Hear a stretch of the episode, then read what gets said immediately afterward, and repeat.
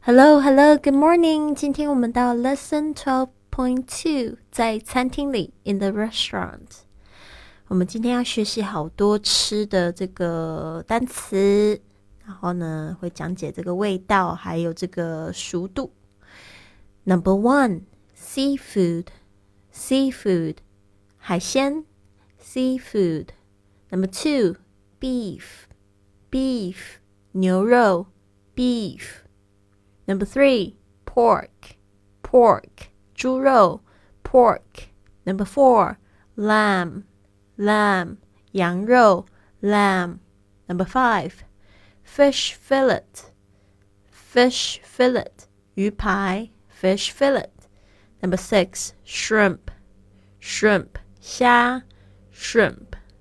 Number seven, octopus, octopus, 章鱼 octopus. Number eight, lobster, lobster, 龙虾 lobster. Number nine, crab, crab, 螃蟹 crab.